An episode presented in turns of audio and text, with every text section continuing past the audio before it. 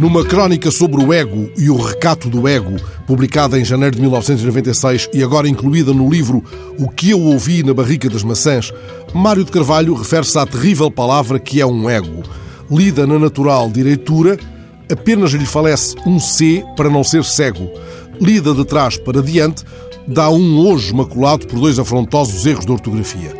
Assim, a palavra útil, acrescentada de um utilitário F, no Vira Minhoto de Paulo Rangel, para quem todo o voto fora do PSD é um voto fútil, é como se lhe falecesse um IN. O que conseguiu Rangel? Um trocadilho inútil lançado à maresia de Esposende, enquanto o Rio compassava baquetas. Por uma razão elementar, nenhum eleitor apreciará a observação de que o seu voto é mais do que inútil, leviano, volúvel, inconstante.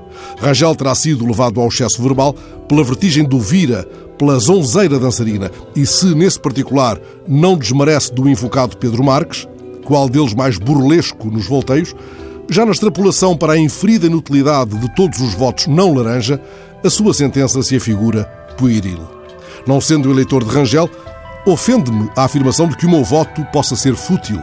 Ofende-me e assusta-me, porque no próximo domingo irei à mesa de voto convencido de que o meu voto conta.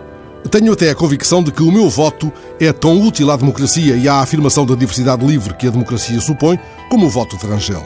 E acredito que a saúde da democracia não beneficia nem com a abstenção, nem com o afunilamento de opções.